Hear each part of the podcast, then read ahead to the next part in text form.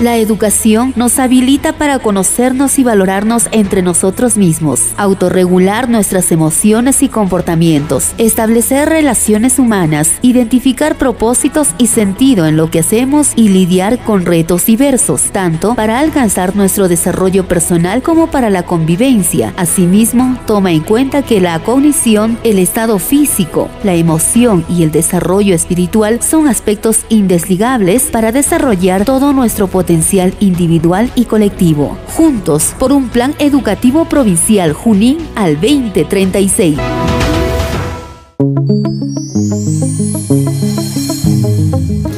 La Unidad de Gestión Educativa Local de la provincia de Junín presenta Aprendo en Casa, provincia de Junín. Espacio de interacción entre directivos, docentes, estudiantes, padres de familia y autoridades. Con el propósito de fortalecer la formación integral de los estudiantes de la provincia de Junín por un plan educativo provincial Junín al 2036. Bienvenidos al mundo mágico de la radio.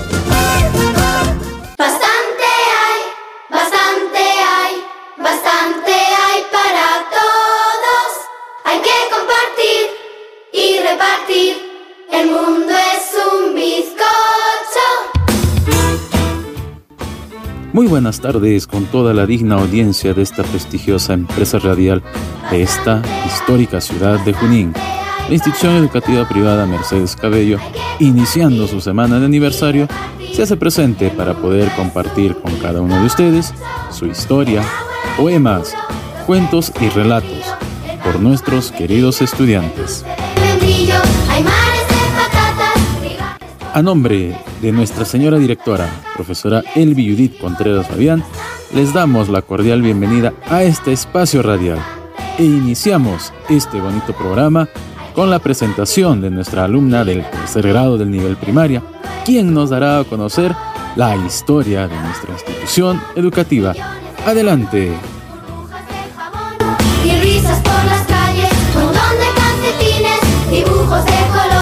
Buenas tardes con todos sus radio oyentes de esta prestigiosa emisora. Mi nombre es Lucero Ceballos Arana, alumna del tercer grado de la institución educativa privada Mercedes Cabello.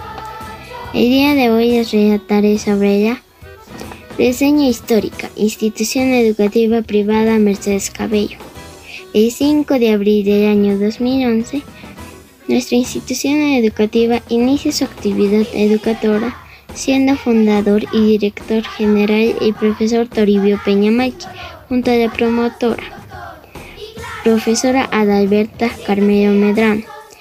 Funda la institución educativa privada Mercedes Cabello de nivel primario, con el único objetivo de brindar un servicio educativo a toda la población de esta histórica provincia de Junín. El 30 de diciembre del año 2013, nuestra institución educativa amplía sus servicios educativos en el nivel inicial, iniciando así su trabajo con los niños de 3, 4 y 5 años. En la actualidad nuestra institución educativa viene siendo dirigida bajo la dirección de la profesora Elvi Judith Contreras Fabián teniendo a cargo el promotor licenciado Ulises Ricaldi Carmelo, quienes trabajan en equipo con el personal docente de ambos niveles continúan esa misión de seguir brindándoles una educación basada en principios y valores. Ah, es así que nuestra institución educativa cumple este año 2021 10 años de trabajo dedicando a niños juninenses. Feliz décimo aniversario, institución educativa privada Mercedes Cabello. Muchas gracias. Bastante hay, bastante hay, bastante hay para todos. Hay que compartir y repartir. El mundo es un bizcocho. Muchas gracias. Fue la participación de la alumna Lucero Ceballos Alania, dándonos a conocer brevemente la reseña histórica de nuestra institución educativa. En ella nos recuerda a un gran maestro, a un gran emprendedor, quien es el profesor Toribio Peñamalqui, junto a su esposa Adalberta Carmelo Medrano, quienes fundaron esta institución educativa. Y hoy en día seguimos trabajando por el mismo objetivo, seguir educando a la niñez de esta histórica provincia de Junín. Detrás de cada niño que cree en sí mismo, hay un padre que creyó en él primero. Continuando con nuestra programación, vamos a dar pase al alumno del tercer grado, quien nos dará a conocer la biografía de quién fue Mercedes Cabello, nombre que lleva nuestra institución educativa. Adelante.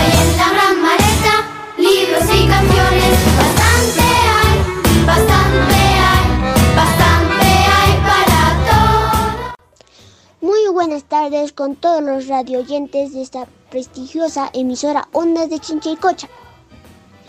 Mi nombre es Ángelo Richard Condoriana, alumno del tercer grado de la institución educativa privada Mercedes Cabello. El día de hoy les relataré sobre la biografía de Mercedes Cabello. Mercedes Cabello, nacida el 17 de febrero de 1842 en la ciudad de Moquegua en una familia terrateniente de antigua solidez colonial. Fue hija de, Gregorio Cabello, un hacendado, y Mercedes Llosa.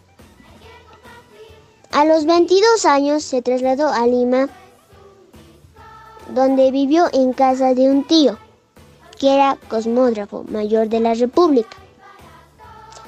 A la edad de 24 años, en 1866, se casó con el médico urbano Carbonera, quien le acercó a la ciencia y al positivismo. En Lima, Mercedes tomó parte activa en el mundo literario. Colaboró activamente en diarios y revistas, usando el seudónimo de Enriqueta Pradel. Fue incorporada a la Sociedad de Lima y asistió a las tertulias de la argentina Juana Manuela Gorriti, donde aprendió el arte de novelear. Es decir, escribir novelas.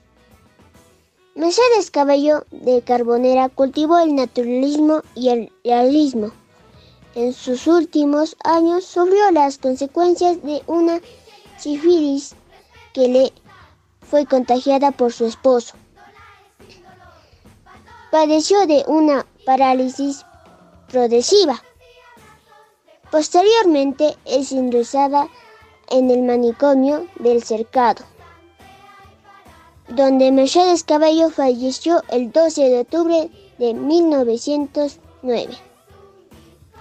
Entre sus novelas más reconocidas tenemos Sacrificio y Recompensa de 1886, Eliodora de 1887, Los Amores de Hortensia de 1886 y 1887, Blanca Sol 1888, 1889 y 1894. Las consecuencias. 1890 el conspirador. 1892 y 1898.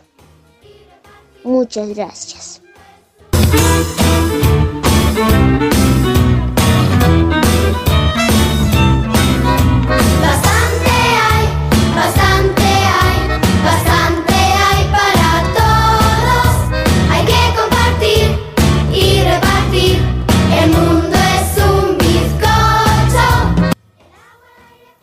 Muchas gracias. Estuvo con nosotros el alumno Ángelo Richard Condoriana, quien nos ha recordado quién fue Mercedes Cabello.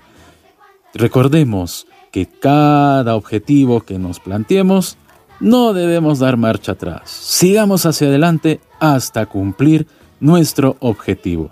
Así como ella, que quiso profundizar en la literatura hasta que llegó a ser una gran literata peruana cultivemos ese gran talento, cultivemos esa lectura nosotros en hogar, en familia, cada uno de nosotros. Si a tu hijo le va bien, felicítalo. Si le va mal, motívalo. Las palabras correctas son la inspiración del corazón. Continuamos con nuestro programa del día de hoy. A continuación, tendremos la participación del alumno Jacín del primer gradito con su cuento Las aventuras de Toñito. Adelante, amigo Jacín.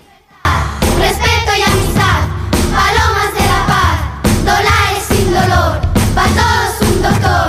Y claro, besitos y abrazos de papá y mamá. Bastante hay, bastante. Mi nombre es Yacine Ahmed Pucuarán Sireneo. Soy del aula de primer grado. Hoy día voy a presentar un cuento con el título Las aventuras de tu. Cuenta esta historia en las alturas de Junín, donde vivía el señor Nico, su hijo Toñito y su mascota llamada Wal. Cierto día por la mañana, don Nico y su hijo Toñito se fueron a pescar al río Sumichaca. Durante toda la mañana no pescaban ni una sola trucha, el cual era algo triste lo que pasaba. Entonces les ocurrió cambiar de río y se fueron al río Mantaro, que durante toda la tarde realizaban una pesca fabulosa, donde pasó algo terrible. Toñito, queriendo cruzar al otro lado del río, resbaló y cayó. Don Nico, muy asustado, corrió para auxiliarlo lanzándose al río, que no estaba muy cargado y salvó a su hijo Toñito. Después de salvarlo, volvieron a casa con un susto, pero feliz por la pesca. Colorín colorado, esta pesca se ha acabado. Todos hay que compartir y repartir. El mundo es un bizcocho.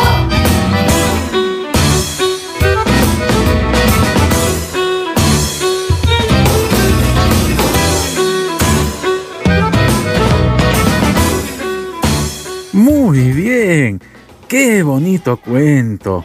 Fue la participación del alumno Jacín Ahmed Pucubaranga Sirineo del aula del primer gradito, que nos ha relatado su cuentito Las aventuras de Toñito.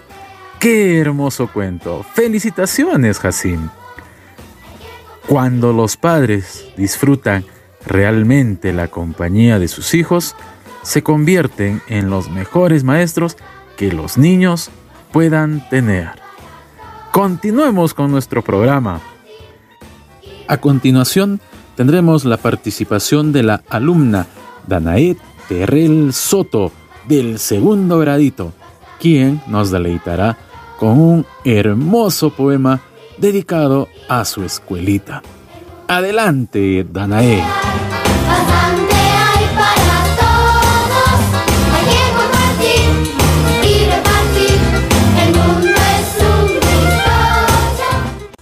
Poesía de mi colegio. Me gusta mi colegio porque en él puedo jugar. Me enseñan cuentos con los que puedo soñar. Aprendo canciones en las clases de música. Aprendo a sumar en las clases de matemáticas. Pero de las clases de religión yo soy fanática. A mi colegio siempre amaré. A mis profesores los llevaré en mi corazón. A mis compañeros siempre recordaré y estarán presentes como el sol. En el patio de mi colegio suceden muchas cosas. Cosemos, saltamos, reímos y hacemos las mañanas y las tardes fabulosas. Gracias.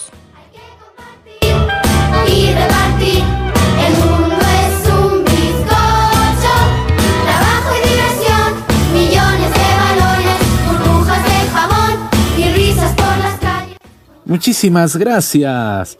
Fue la participación de la alumna Danae Terrell Soto con una hermosa poesía. Siempre los maestros, las maestras, nos llevamos ese hermoso recuerdo de cada niño, de cada niña, de sus ocurrencias, de sus travesuras, del ingenio que tienen cada uno de ellos. Para nosotros como maestros es una alegría trabajar, es una alegría estar junto a nuestros pequeños. Lastimosamente en esta pandemia pues nos hemos alejado eh, físicamente de ellos, pero gracias a la tecnología cada vez estamos más cerca, en constante comunicación, gracias a esta tecnología que nos acompaña siempre.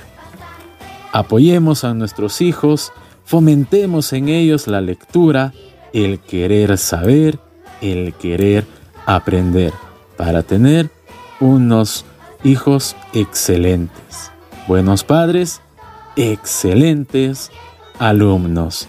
Entonces, sigamos con la programación del día de hoy. Siembren los niños ideas buenas, aunque no lo entiendan. Los años se encargarán de descifrarlas en su entendimiento y de hacerlas florecer en su corazón. Continuemos. Seguidamente vamos a tener la participación de un alumno del cuarto grado, quien también no ha querido dejar pasar de lado estas fechas importantes. Él nos va a dedicar una hermosa poesía. Adelante, Luis Ángel, del cuarto grado.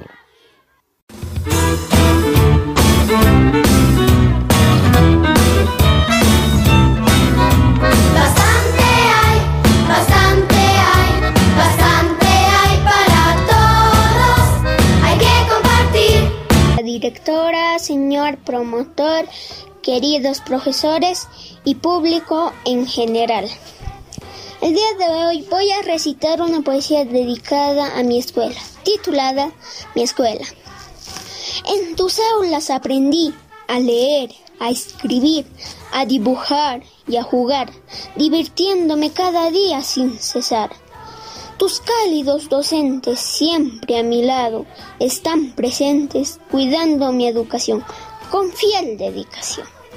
Nos recibes en tus ambientes cada mañana. Como el sol saliente, estás listo para abrir tus puertas, para recibirnos en ellas.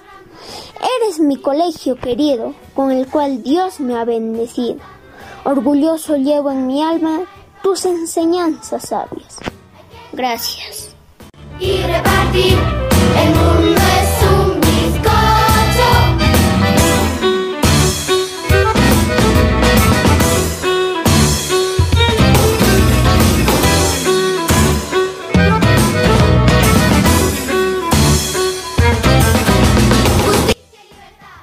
Muy bien, estuvo con nosotros el alumno Luis Ángel Arredondo Espinosa del cuarto grado con un hermoso poema. Muchísimas gracias a todos los chicos que están participando el día de hoy. No hay mejor profesor que el que cree en sus alumnos.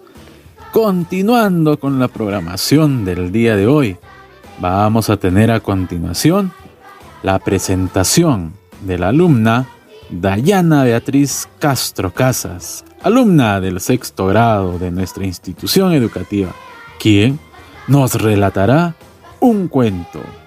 Adelante, Dayana.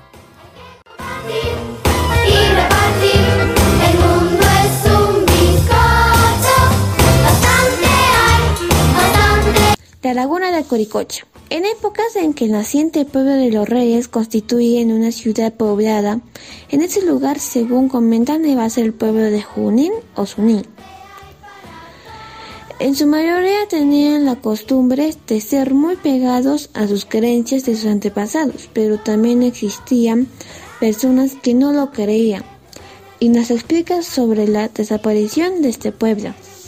Nos comenta que Dios quiso probar a cada uno de los pobladores cuál sería su reacción frente a la pobreza, la enfermedad y el amor hacia el prójimo. Para tal efecto, se presenta el mismo Dios como un mendigo lleno de granos y heridas, tanto en su rostro como en su cuerpo. Y la primera reacción de los niños y de las personas que lo vieron fue de repugnancia y de odio.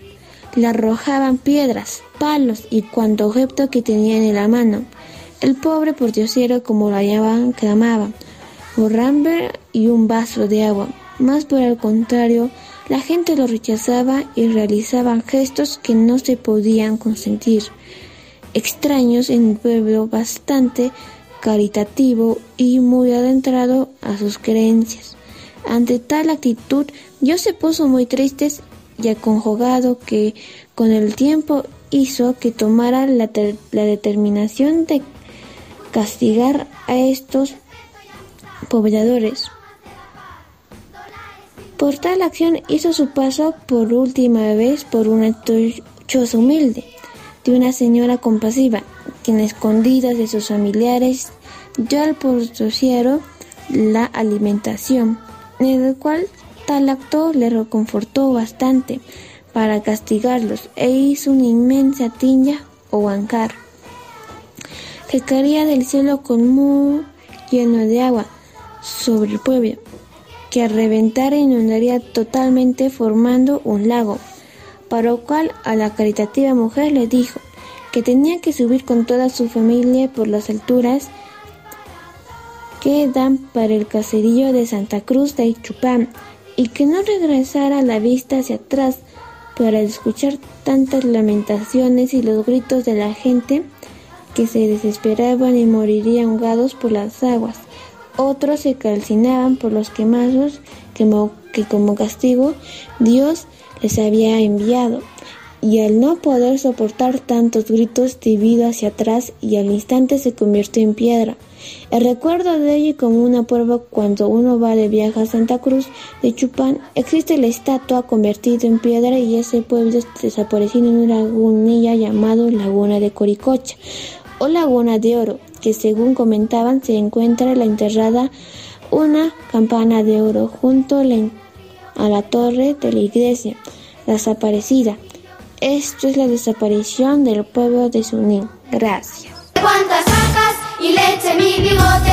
Bastante hay, bastante hay, bastante hay para todos. Hay que compartir. Muchísimas gracias, Dayana, por tu participación. Bueno, llegando ya a la parte final de este programa radial, solo nos queda agradecer a cada uno de ustedes por su amable audiencia, agradecer a los padres de familia por el apoyo incondicional que nos brindan, el apoyo a sus pequeños para poder tener un trabajo fructífero. No descuidemos ese tridente en ninguna institución educativa, maestros, padres de familia y alumnado en general. Ese es el mejor tridente dentro de la educación para así tener alumnos que puedan desarrollarse de forma integral y lograr el objetivo que todos queremos, unas buenas personas, unos buenos profesionales, para que en el futuro tengamos buenos gobernantes. Depende de cada uno de nosotros el poder educar, enseñar, orientar a nuestros menores hijos. Un abrazo sigamos cuidándonos para encontrarnos en un momento y disfrutar los momentos que hayamos perdido. Un fuerte abrazo a cada uno de ustedes. Será hasta la próxima. Bastante hay,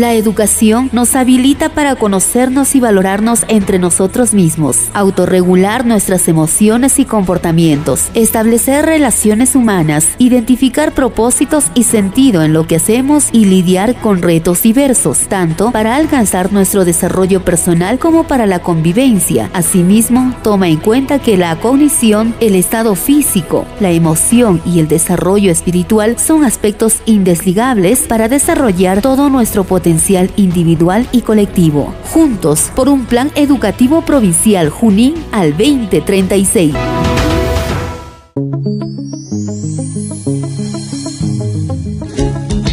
Estimados radioescuchas que a esta hora nos sintonizan, les saluda el magíster Daniel Rubay Porras, director de la institución educativa 30611 César Vallejo, del caserío de San Miguel de Carapacho, del distrito de Ulcumayo, provincia y región Junín.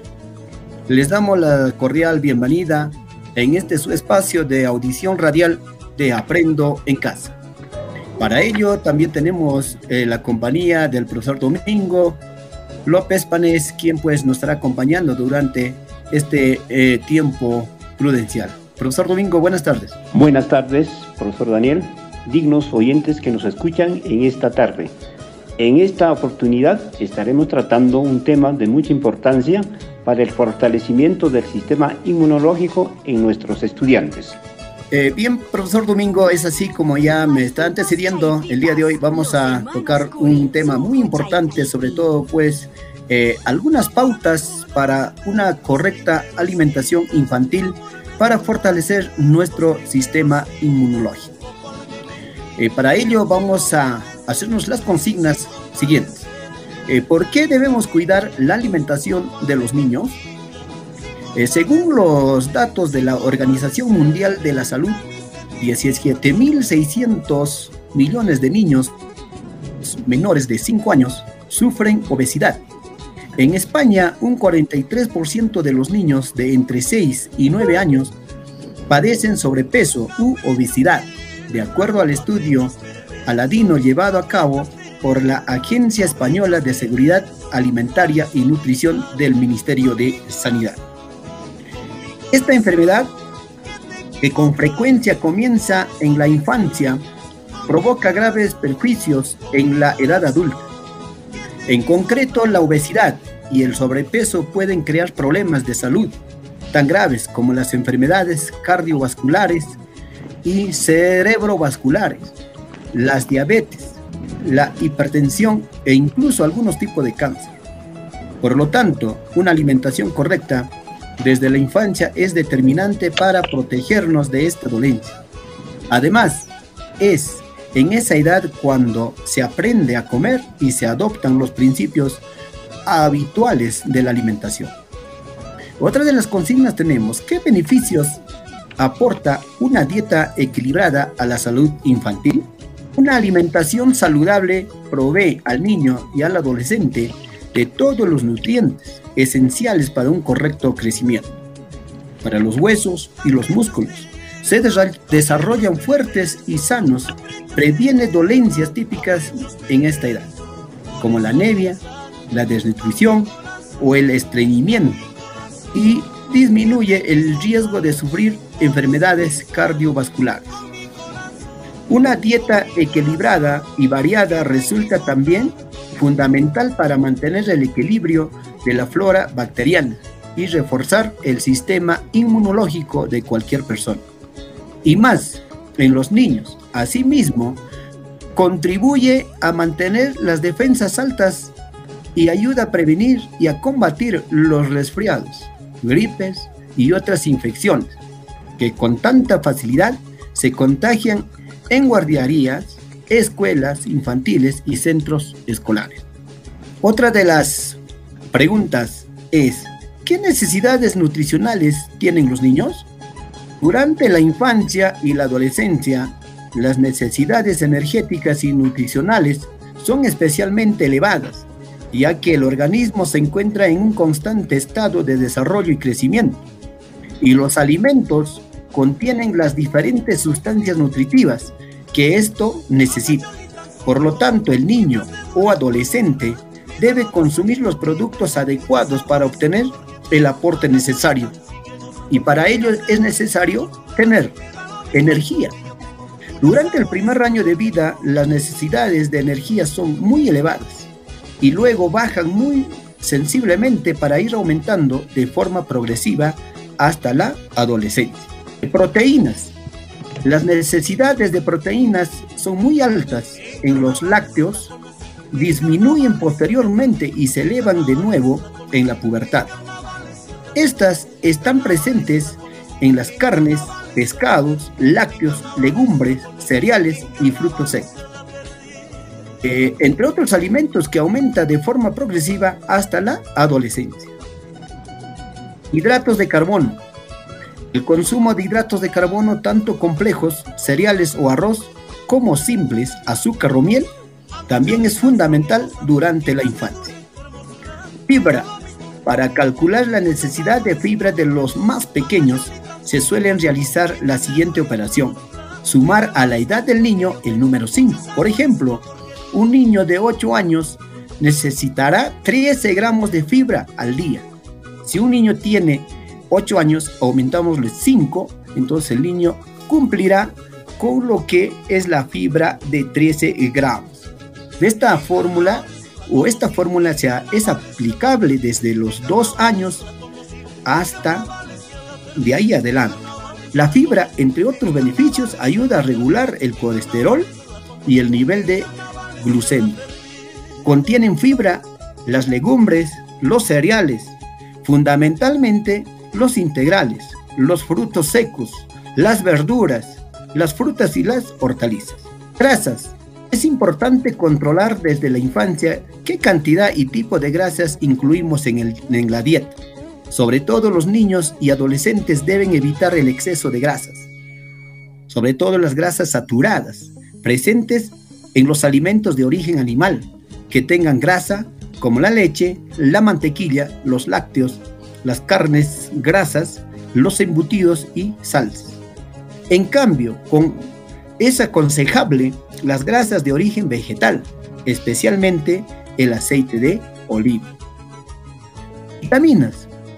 Un consumo adecuado de frutas y verduras, al menos 5 piezas o raciones al día, asegurarán al menos el aporte necesario de vitamina C y A. Por otra parte, el consumo de carne, pescados, huevos y lácteos proveen de vitamina B. Minerales. Por ejemplo, el calcio es esencial para la formación del esqueleto, por lo que los niños deben consumir abundantes lácteos y pescado durante los periodos de crecimiento rápido. Los niños necesitan cantidades más elevadas de hierro de manera que la dieta infantil debe incluir carne de vacuno, legumbres y cereales. Y por último, en la pubertad aumentan, sobre todo en las niñas, las necesidades de yodo. En consecuencia, el consumo moderado de sal yodada en las comidas pueden ser aconsejables, aunque nunca debe abusarse de esto. Eh, ¿Cambian estas necesidades a lo largo de la infancia? La edad es un factor determinante en la alimentación y el aporte de nutrientes que un niño necesita no solo debe ser diferente al del adulto, sino que varía a lo largo de los años. El Ministerio de Sanidad establece tres etapas claramente diferenciadas. 1. De 3 a 6 años, las necesidades energéticas son especialmente altas, debido a que se trata de un periodo de crecimiento y desarrollo, así como de gran actividad física, en esta época los niños necesitan proporcionalmente más proteínas de alta calidad los adultos, por lo que su dieta debe incluir suficientes carnes, pescados, huevos y lácteos. A esta edad debe iniciarse también al niño y niña en el hábito de un desayuno completo. 2. De 7 a 12 años, Dado que las necesidades de crecimiento siguen siendo cruciales, los pequeños de esta edad deben ingerir a diario lácteos, frutas, verduras, ensaladas, pan, legumbres, arroz y pastas. Resulta necesario también orientar al niño para, para, que, lo, para que no lo coma solo lo que le gusta y evitar que abuse de dulces y refrescos. 3 en la edad de 13 a 16 años, dado que en esta e, etapa se produce el llamado estirón y los músculos y el esqueleto terminan de formarse.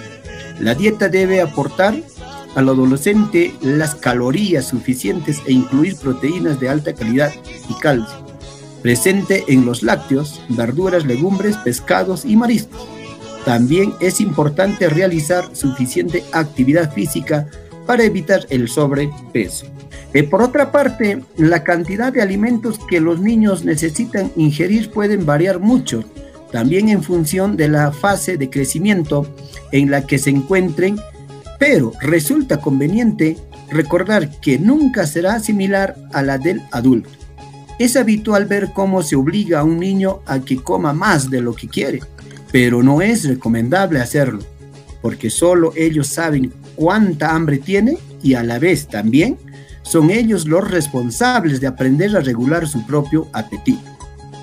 En este sentido, los expertos en nutrición aseguran que es normal que los niños pasen por temporadas en las que comen más y otras en las que sienten menos hambre, al igual que sucede en los adultos. Otra de las preguntas que eh, estamos aquí observando es qué rutina alimentaria debe seguir un niño para obtener todos los nutrientes que necesita.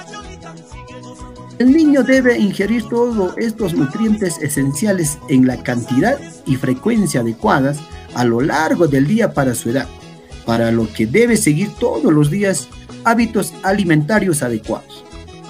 La Agencia Española de Seguridad Alimentaria recomienda que en el desayuno y el almuerzo, el escolar cubra al menos el 25 o 30% de sus necesidades nutritivas. Sin embargo, entre el 10 y un 15% de los niños no desayunan y entre un 20 y un 30% lo hacen de manera insuficiente. Para evitar las familias deben organizarse con el fin de permitir a los pequeños disfrutar de un desayuno saludable. Esto debe incluir al menos un lácteo, leche, yogur, queso, pan tostada, cereales, galletas o bizcochos, hechos en casa, una fruta o zumo de mermeladas o miel, una grasa de complemento como el aceite de oliva y en ocasiones jamón o algún fiambre. Para el almuerzo se recomienda una pieza de fruta, un yogur o un bocadito de queso. En segundo lugar, la comida debe, proveer al niño el 30% de sus necesidades nutricionales, por lo que es conveniente que tanto los padres como en la escuela se involucren en el diseño de menús saludables y equilibrados, capaces de satisfacer Además, los gustos infantiles, los platos principales deben alternar tanto verduras, legumbres, pastas, arroz y sopas como carne y pescado. Y el postre debe de ser normalmente una fruta o un lácteo. Eh, la merienda no debe ser excesiva, ya que debe suministrar al escolar el 15% de sus necesidades alimentarias. Esta comida del día suele estar muy bien aceptada por los niños y, y completamente adecuada a su dieta, porque permite incluir alimentos tan nutritivos como los lácteos o la fruta natural. Además ayuda a evitar los picoteos innecesarios entre comidas y hace que los niños no lleguen a la cena con excesiva hambre. Por último, la cena debe aportar eh, al niño y a la niña el 30% de los nutrientes y la energía que ésta necesita y se decidirá en función a los alimentos ya tomados al mediodía. Para esta comida se recomienda purés, sopa o ensaladas y como complemento carne, huevos y pescado. ¿Cómo conseguir que los niños coman bien? La educación es también la base de una correcta nutrición. Por esta razón, la familia desempeña un papel fundamental en el fomento de hábitos nutricionales y de vida saludable, y es el entorno perfecto para conseguir que los menores sigan una dieta equilibrada. Para lograr el comportamiento de los distintos miembros de la familia ha de ser coherente con las recomendaciones verbales que se hacen al niño, pues resulta difícil inculcar un hábito alimentario saludable cuando quien lo aconseja no lo pone nunca en práctica. Asimismo, hay que recordar que no se debe obligar a un niño a comer algo que no le gusta, ni presentar la comida como un premio o castigo o con amenazas, ya que de esta manera se transmiten al niño o a la niña o al adolescente mensajes erróneos sobre qué alimentos son buenos o malos, cuando todos son saludables y deben estar incluidos en una dieta equilibrada. De esta manera, vamos a dar pase al maestro Domingo López Panés para que nos pueda continuar dando algunos eh, pasos, sobre todo pautas, que es muy importante para la alimentación y de esa manera fortalecer nuestro sistema inmunológico. Maestro Domingo, eh, le damos el pase para que pueda continuar con el tema que estamos tratando el día de hoy. Continuando con el tema, es una necesidad de fortalecer sana y equilibradamente su sistema inmunológico de los estudiantes. Para eso tenemos que recomendar a los padres consumir frutas y verduras que en el mercado existen en forma de barata. Uno de ellos tenemos las verduras, que es el brócoli. El brócoli es una hortaliza un gran valor nutritivo que aporta al organismo vitaminas. Tenemos el C, la vitamina C, B1, B2, B3 y B6. Pero sobre todo es una gran cantidad de provitaminas A. Otro, otra hortaliza que tenemos es la zanahoria. Es un alimento rico en vitamina A, nutriente esencial para mantener una buena vista, pero eso no es todo. La zanahoria es un diurético natural que ayuda a mantener los riñones sanos, tener los huesos fuertes, fortalecer el sistema inmunológico y conservar los dientes saludables. Si la consumimos cruda, favorece la producción de saliva y jugos gástricos, con lo que facilita la digestión. La zanahoria también contiene una gran cantidad de fibra, que mejora el movimiento intestinal y aumenta el volumen de los heces, con lo que ayuda a la función gastrointestinal. Las acelgas también es otro alimento de alto valor nutritivo y bajo aporte calórico, contienen fibra soluble y que favorece el tránsito intestinal y previene el estreñimiento. También son muy importantes en antioxidantes, rico en yodo, calcio y magnesio. Como las espinacas, esta verdura también es una fuente de hierro. Las espinacas es un superalimento, está cargado de nutrientes. También protege el sistema inmune por la vitamina C, pues mejora la absorción del hierro presente en los alimentos de origen vegetal y contribuye al buen funcionamiento del sistema inmunológico para proteger el cuerpo contra las enfermedades. Tal es así también el nabo, es una modesta pero importante hortaliza de la que se aprovecha todo, no solo de su raíz, sino también de sus hojas. El nabo es muy saludable porque contiene unos compuestos de azufre que ayudan a prevenir ciertas enfermedades y además contiene potentes antioxidantes tiene escaso aporte calórico y es una muy buena fuente de fibra. También contribuye con una estimable cantidad de vitamina C y de folatos y cantidades discretas de la vitamina grupo B. La vitamina C, además de tener una poderosa acción antioxidante, actúa en la formación de colágeno, huesos, dientes y glóbulos rojos. De esta manera favorece la absorción del hierro de los alimentos y de la resistencia de las infecciones. Entre las frutas tenemos las siguientes. El aguaymanto, poderoso antioxidante con altos contenidos de vitamina A y B y C, calcio, hierro, fósforo y es perfecto para el fortalecimiento del sistema inmunológico. El camucamo es un superalimento que fortalece el sistema inmunológico, piel y ojos, aportando gran cantidad de vitamina C al poseer buena cantidad de vitaminas. Esta riqueza nutritiva y antioxidante del canucano es muy importante y eso es al alcance en el mercado. El camucamo fortalece las defensas, protege el hígado, mejora el estado de ánimo, cuida las mucosas y encías, es afecto anticancerígena y mejora la salud, la salud ocular. Tenemos otra fruta muy importante, el capulí. El capulí es un pequeño fruto carnoso que se distingue por tener un color negro, rojizo y un sabor agridulce que depende de su madurez.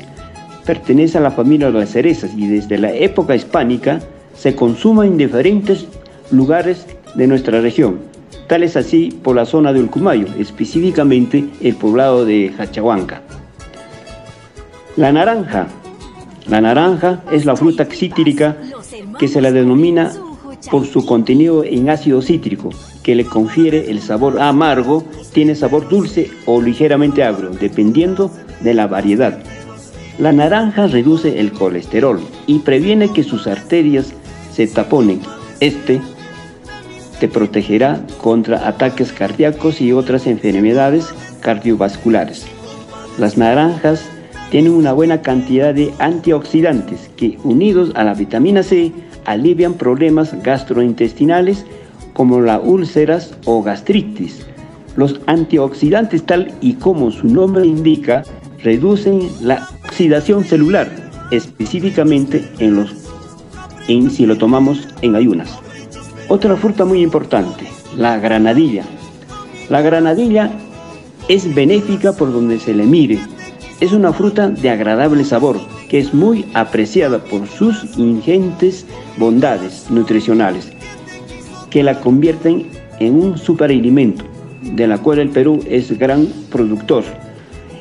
Entre los principales nutrientes de la granadilla destacan la vitamina A, C, E y K, antioxidante que combate la acción de los radicales libres que afectan a las células del organismo y favorecen la aparición de enfermedades, que también aportan minerales como el calcio, fósforo, hierro, magnesio y potasio.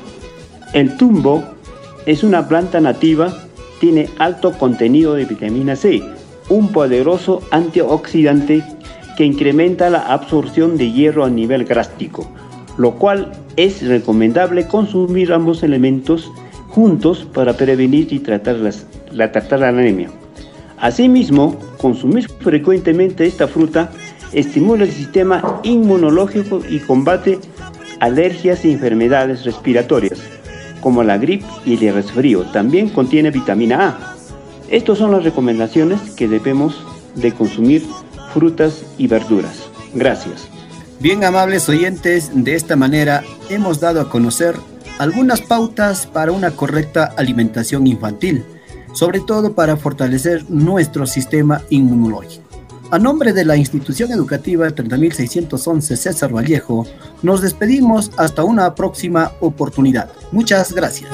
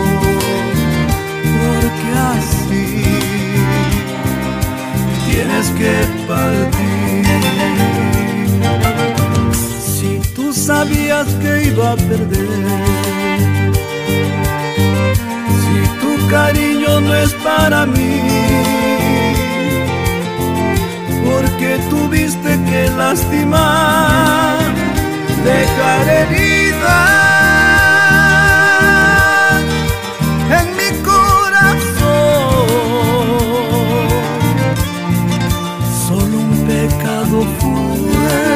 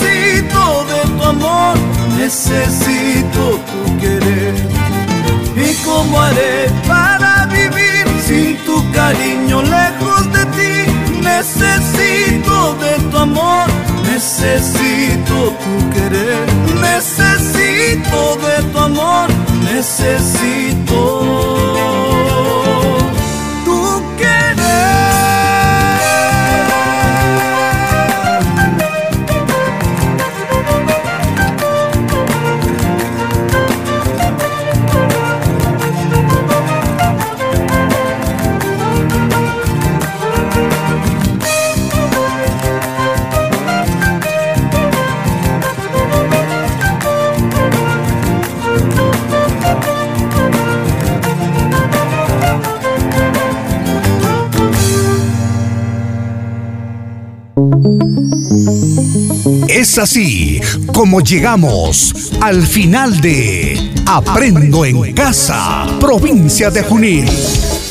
Agradecemos su sintonía a nombre de la UGEL Junín. Juntos por un plan educativo provincial Junín al 2036.